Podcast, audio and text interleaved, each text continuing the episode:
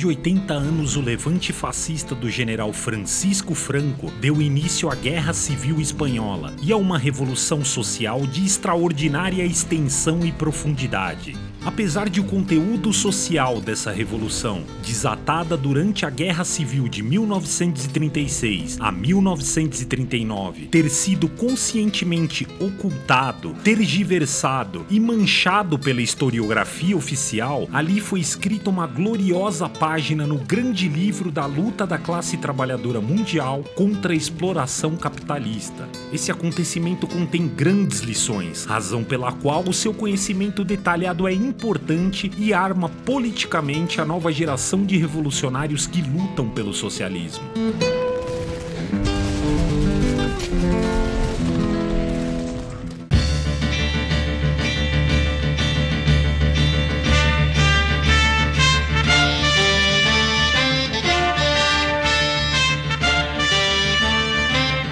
Você está ouvindo o podcast da esquerda marxista.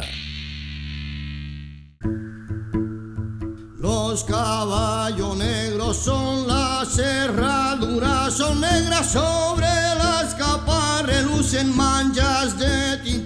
Saudações, camaradas! Meu nome é André Mainardi e está no ar a partir de agora o 13º episódio do podcast da esquerda marxista, seção brasileira da Corrente Marxista Internacional. O episódio de hoje dá sequência à série especial Revoluções de Julho, que traz à tona importantes processos revolucionários de diferentes momentos da história ocorridos nesse mês, com análises que nos ajudam a compreender seus impactos no passado e suas lições para o futuro. Para falar sobre a Revolução Espanhola, a Guerra Civil, seus precedentes e consequências, essa transmissão da série recebe o camarada Renato Vivan, professor da Rede Municipal de Curitiba e dirigente da esquerda marxista no Paraná. Saudações, Renato! Olá, André e ouvintes. É um prazer participar do podcast da esquerda marxista para falar um pouco sobre a Revolução e a Guerra Civil Espanhola dos anos de 1930, que é um episódio da história do movimento operário extraordinariamente profundo e que guarda importantes lições que devem ser estudadas por todos que lutam pelo socialismo na atualidade. Obrigado pela sua presença aqui hoje, camarada. Renato, antes de começar esse papo de hoje, vamos ouvir a nota do editor com as novidades da edição especial online de número 10 do jornal Foice Martelo. Nota do editor com Evandro Cousani. Na décima edição do jornal Foice Martelo Especial, destacamos a necessidade de uma internacional dos trabalhadores. No editorial, contamos a história desse combate iniciado por Marx e Engels e explicamos como isso se relaciona com a Universidade Marxista Internacional, que ocorrerá de 25 a 28 de julho. Saiba também da situação política nos Estados Unidos e Peru e conheça o trabalho dos marxistas de Portugal. Na pauta nacional, destacamos o papel autoritário do judiciário diante da crise do sistema e analisamos o aumento da violência policial e a insuficiência da reforma da polícia militar. Confira ainda os informes apresentados no primeiro seminário online em defesa da educação pública gratuita para todos. No caderno de teoria, conheça as origens do machismo e leia sobre a tática da Frente Única no combate à ditadura militar. O Foice Martelo é um jornal proletário independente, totalmente financiado pelos seus apoiadores. Acesse marxismo.org.br e assine.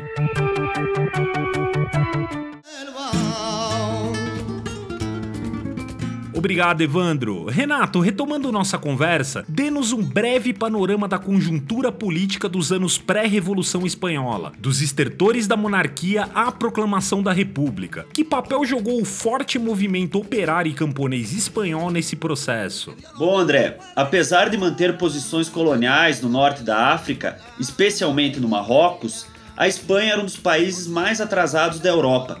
70% da população vivia no campo e continha 60% de analfabetos.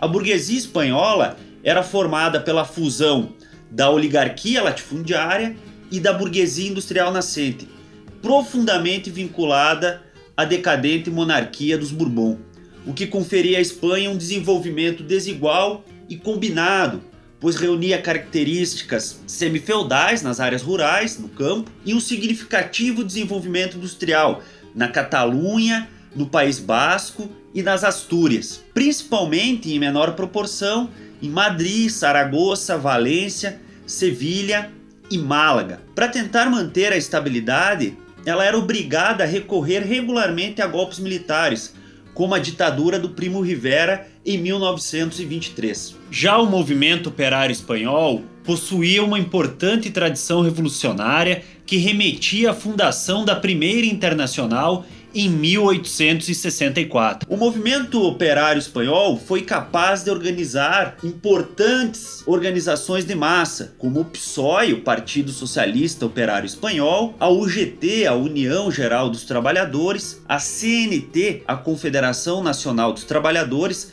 ligada ao movimento anarquista, além de organizações menores, como o PCE, o Partido Comunista Espanhol, que era inexpressível naquele momento, o Bloco Operário Camponês, o BOC, que era um racha do Partido Comunista Espanhol, e a esquerda comunista, como era chamada a oposição de esquerda na Espanha. Certo. Além disso, o movimento operário espanhol foi capaz de protagonizar importantes lutas antes da proclamação da Segunda República. Eu vou citar dois exemplos. O primeiro é a Semana Trágica de Barcelona de 1909 e a famosa greve geral de agosto de 1917, que inaugurou o que ficou conhecido como o Triênio Bolchevique, período que vai de 17 a 1920. Esse processo de lutas chegava a um esgotamento que culminou no golpe do Primo Rivera, em 23, como já mencionei no início da minha intervenção. Em 1930, a Espanha vai ser golpeada pela grave crise econômica, desemprego e a monarquia cada vez mais desacreditada. Diante dessa situação, o rei Afonso XIII remove Primo Rivera, restabelece alguns direitos e convoca eleições municipais para abril de 1931. Os partidos monárquicos sofrem uma derrota e as massas saem às ruas exigindo a proclamação da República. O rei Afonso XIII abdica e se exila do país, Nesse momento, podemos dizer que é dado o pontapé inicial da Revolução Espanhola. Para a burguesia industrial e latifundiária, a proclamação da Segunda República nada mais era que um jogo de cena para conter a ascensão do movimento operário camponês. Ah, sim, entendi. Em junho de 1931, os republicanos burgueses progressistas e o PSOE obtiveram a maioria e formaram um governo de coalizão conhecido como Governo Republicano Socialista. O PSOE achava que a sua tarefa era colaborar com a burguesia na resolução das tarefas democráticas pendentes, como, por exemplo, reforma agrária, o desenvolvimento industrial, a separação da igreja do Estado, modernização, solução do problema colonial no Marrocos, resolver a questão nacional da Catalunha, do País Basco e na Galícia. Isso era obviamente impossível. A Revolução Russa já havia ensinado.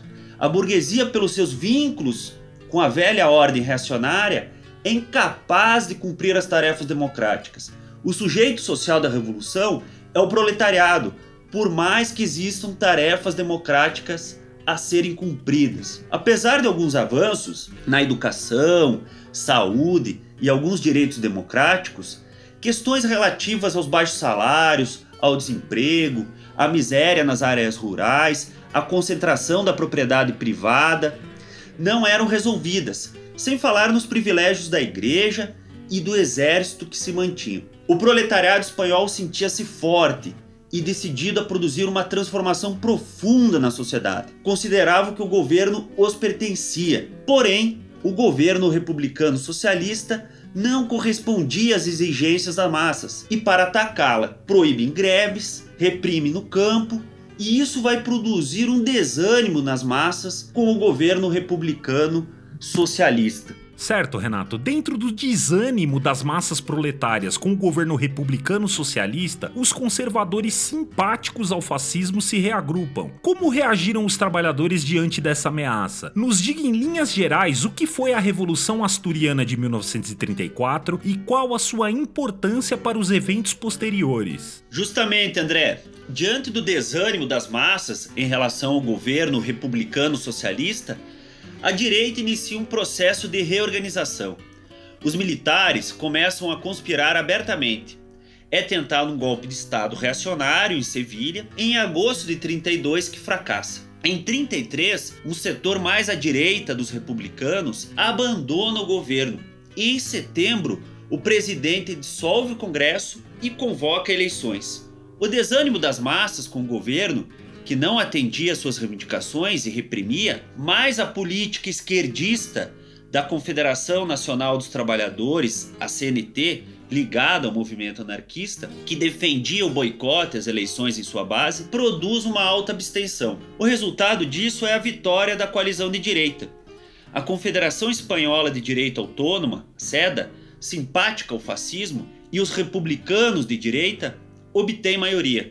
Inicia-se o Biênio Negro, que vai de 33 a 35. O novo governo utiliza as leis reacionárias mantidas e criadas pelo governo anterior para atacar e perseguir o movimento dos trabalhadores. De qualquer forma, a força do proletariado espanhol se mantém intacta e firme, continua sendo uma ameaça ao domínio burguês. Hum. Por esse motivo, a Confederação Espanhola de Direito Autônoma, a quem as massas vinculavam ao fascismo, decide no primeiro momento não entrar no governo, para evitar uma reação prematura das massas. A derrota eleitoral e o avanço do fascismo na Europa, especialmente com o triunfo de Hitler na Alemanha, produz um impacto na consciência das massas trabalhadoras espanholas que percebem a necessidade de reagrupar a resistência proletária. A Confederação Espanhola de Direito Autônoma começa a promover concentrações fascistas de massa para tentar demonstrar força, que eram confrontadas com greves, bloqueios de estradas e linhas férreas. Isso provocou uma radicalização nas bases do PSOE,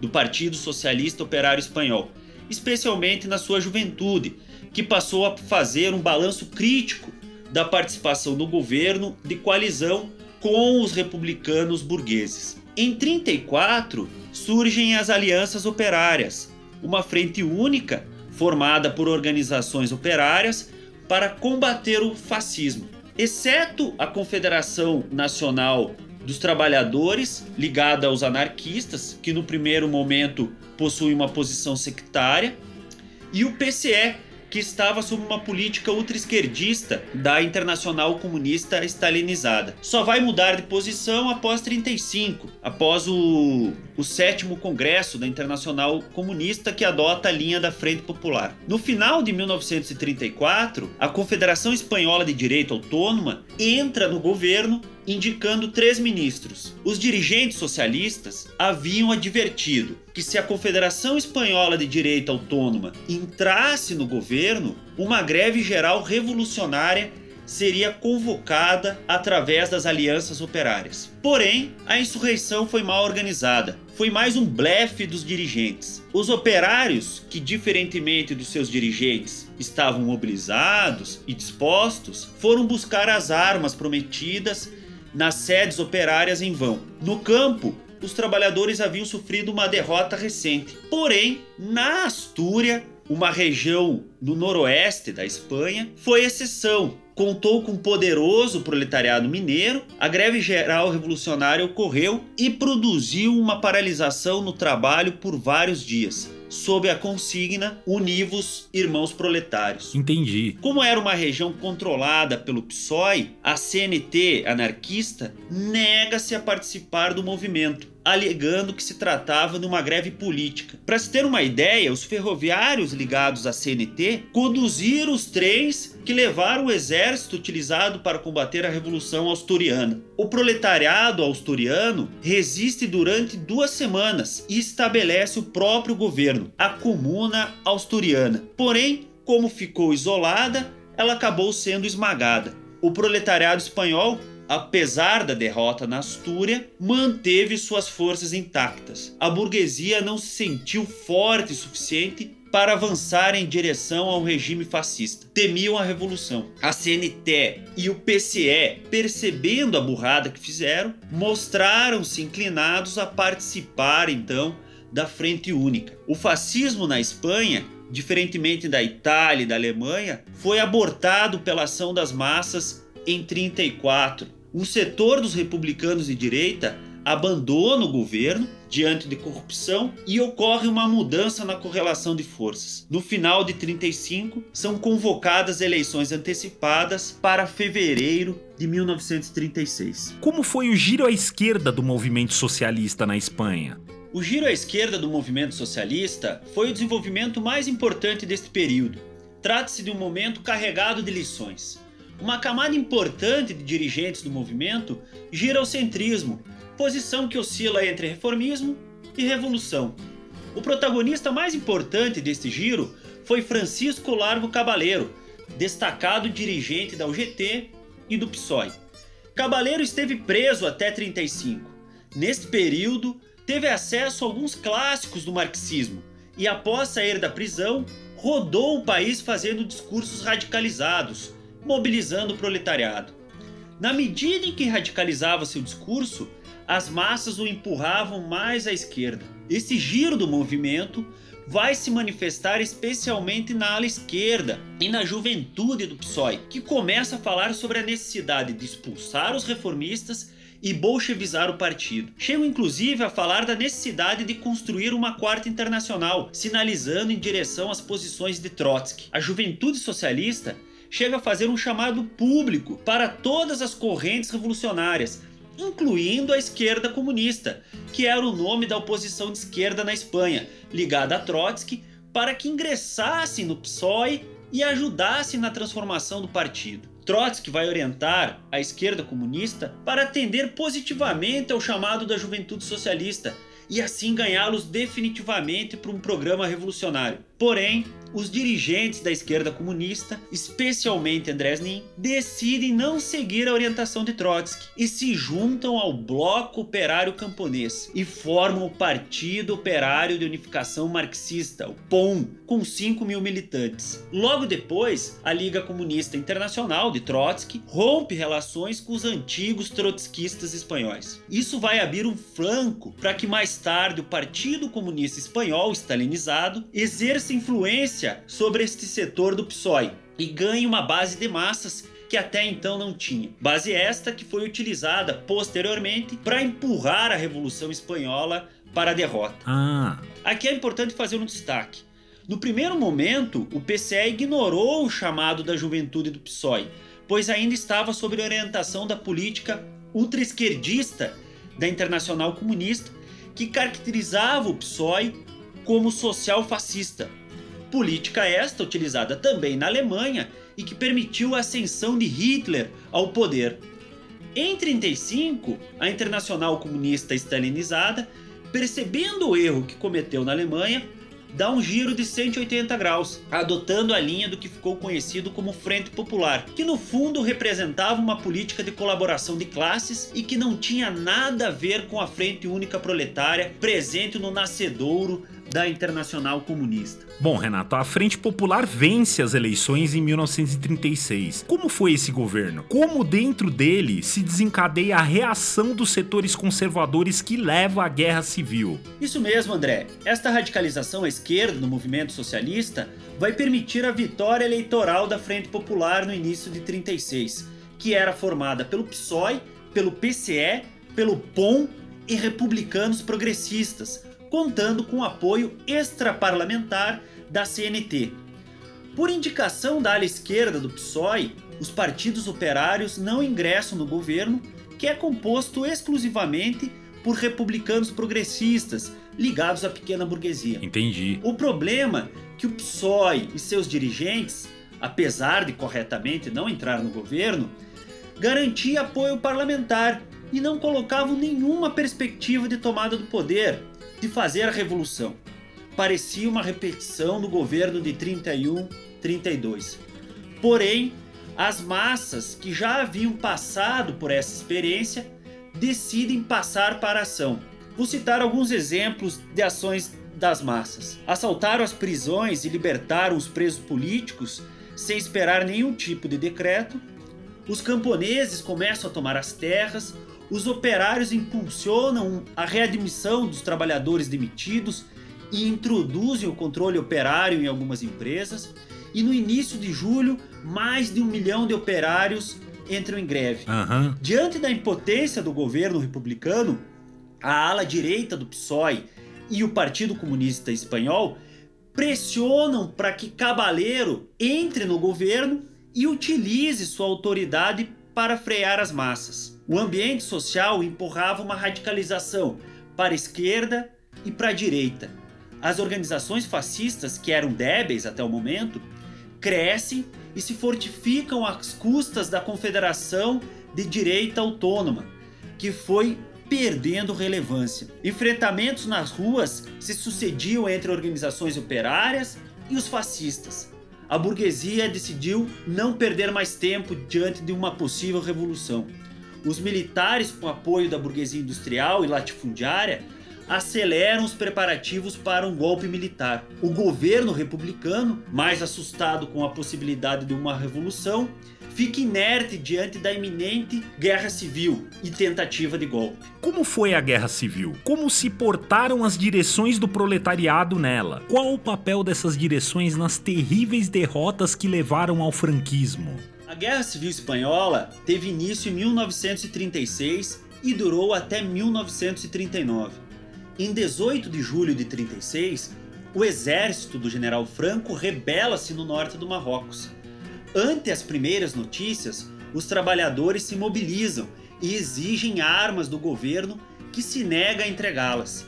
O governo tentava minimizar a gravidade da situação. Os marinheiros, fiéis à República, estavam dispostos a bloquear o Estreito de Gibraltar para impedir o avanço das tropas do Marrocos. A proposta feita pelos marinheiros é recusada pelo governo, que propõe aos fascistas a formação de um governo cívico-militar. Tal proposta foi rejeitada pelos fascistas, que anunciavam no rádio que quatro colunas avançavam para Madrid e uma quinta coluna operava clandestinamente na capital republicana. Este fato vai dar origem à popular expressão quinta coluna, que faz referência à infiltração de um inimigo no movimento. Ah. Somente depois disto, o governo decide liberar as armas para as massas em insurreição. Praticamente em todas as regiões industrializadas, o golpe fracassou. A partir de 19 de julho, durante semanas, o Estado burguês deixou de existir na Espanha. Os comitês revolucionários tomaram o poder político dos povoados e cidades. Surgiu assim uma situação de duplo poder. Porém, esta situação não podia durar para sempre. Neste processo, alguns erros ocorreram. Em 20 de julho, Barcelona e toda a Catalunha foi tomada pelos comitês revolucionários, controlados pela CNT anarquista. O governo da Catalunha marcou uma reunião com os dirigentes anarquistas para abdicar de seu cargo e deixar o governo nas mãos dos anarquistas. Os anarquistas, apesar de dominarem toda a Catalunha, deixaram o governo continuar existindo, o que permitiu posteriormente a reconstrução do aparato do Estado burguês. Entendi. Completamente desprestigiado, os partidos republicanos tiveram que dar passagem, no início de setembro, a um governo encabeçado por Cabaleiro, que possuía forte influência sobre as massas. Em Barcelona, formou-se no final de setembro um novo governo, cujo primeiro decreto foi dissolver os comitês de milícias antifascistas e todos os comitês revolucionários locais, que contou com o apoio da CNT, que neste momento integrou o governo, e também o POM, que integra o governo, mas em dezembro é expulso. Os dirigentes da CNT vão mais à direita em outubro, integram o governo central republicano, indicando quatro ministros. O Partido Comunista Espanhol cresce rapidamente ao personificar a Revolução Russa, que era o único país que fornecia armas ao movimento revolucionário, embora conta-gotas. Assim, o Partido Comunista Espanhol vai tomando controle do Estado burguês republicano e o utiliza para sabotar as iniciativas revolucionárias das massas e dissolver as milícias da CNT e do POM, negando-lhes armas e apoio, buscando reconstruir o Estado burguês espanhol destroçado. A Rússia stalinista defendia a política de não intervenção para não desagradar as chamadas democracias progressistas. Stalin e sua camarilha não desejavam que a revolução avançasse.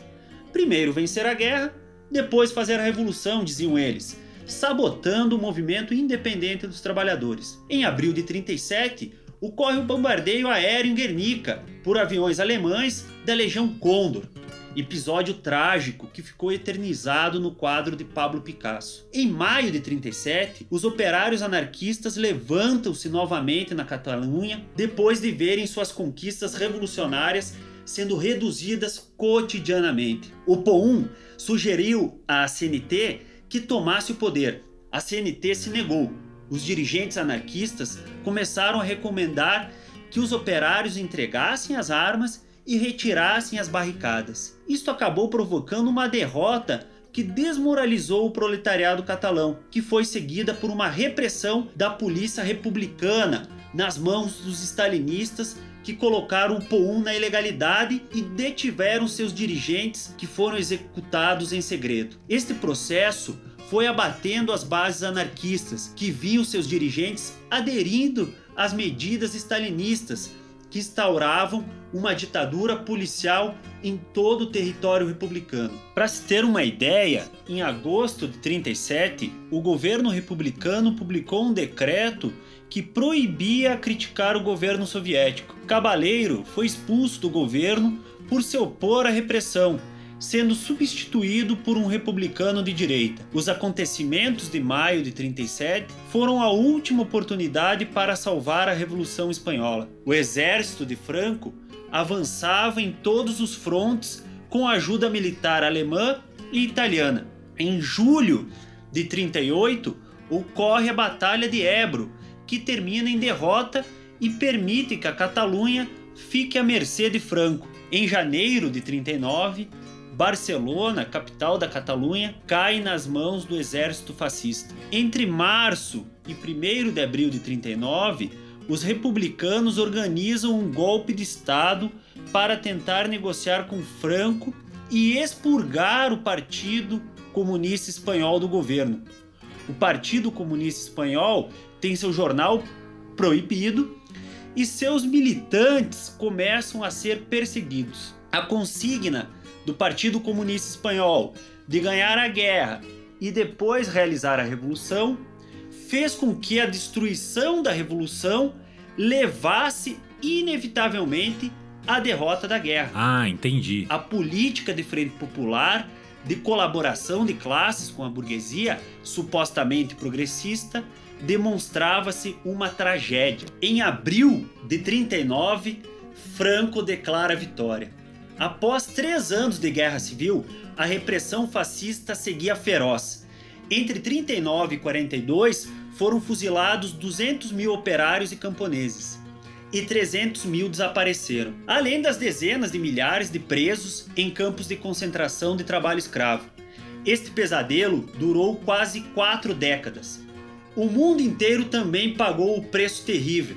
A derrota dos trabalhadores espanhóis eliminou o último obstáculo para o início da Segunda Guerra Mundial, que terminou com 55 milhões de mortos. Bom, Renato, muito obrigado pela conversa aqui de hoje. Considerações finais? A Revolução Espanhola colocou à prova todas as tendências e partidos do movimento dos trabalhadores. Podemos dizer que os verdugos da Revolução Espanhola foram os fascistas, por um lado, e os stalinistas por outro. Porém, isso é uma meia-verdade. A derrota se produziu pela incapacidade da ala esquerda, os anarquistas e o POM, de aproveitar as inúmeras oportunidades que tiveram. Infelizmente, na Espanha, durante esse processo, não se ergueu um partido realmente revolucionário que levasse o proletariado à vitória. Espero ter colaborado, mesmo que brevemente, com a apresentação desta poderosa experiência. Forte abraço, André. Bom, estamos chegando ao final de mais um episódio. A trilha sonora que nos acompanhou durante toda a transmissão de hoje trouxe algumas composições do poeta, dramaturgo e compositor espanhol Federico Garcia Lorca. Lorca foi assassinado pelos fascistas em agosto de 1936, durante a Guerra Civil Espanhola. Acompanhe a nossa programação em marxismo.org.br e em nossas redes sociais. Até a próxima, camaradas!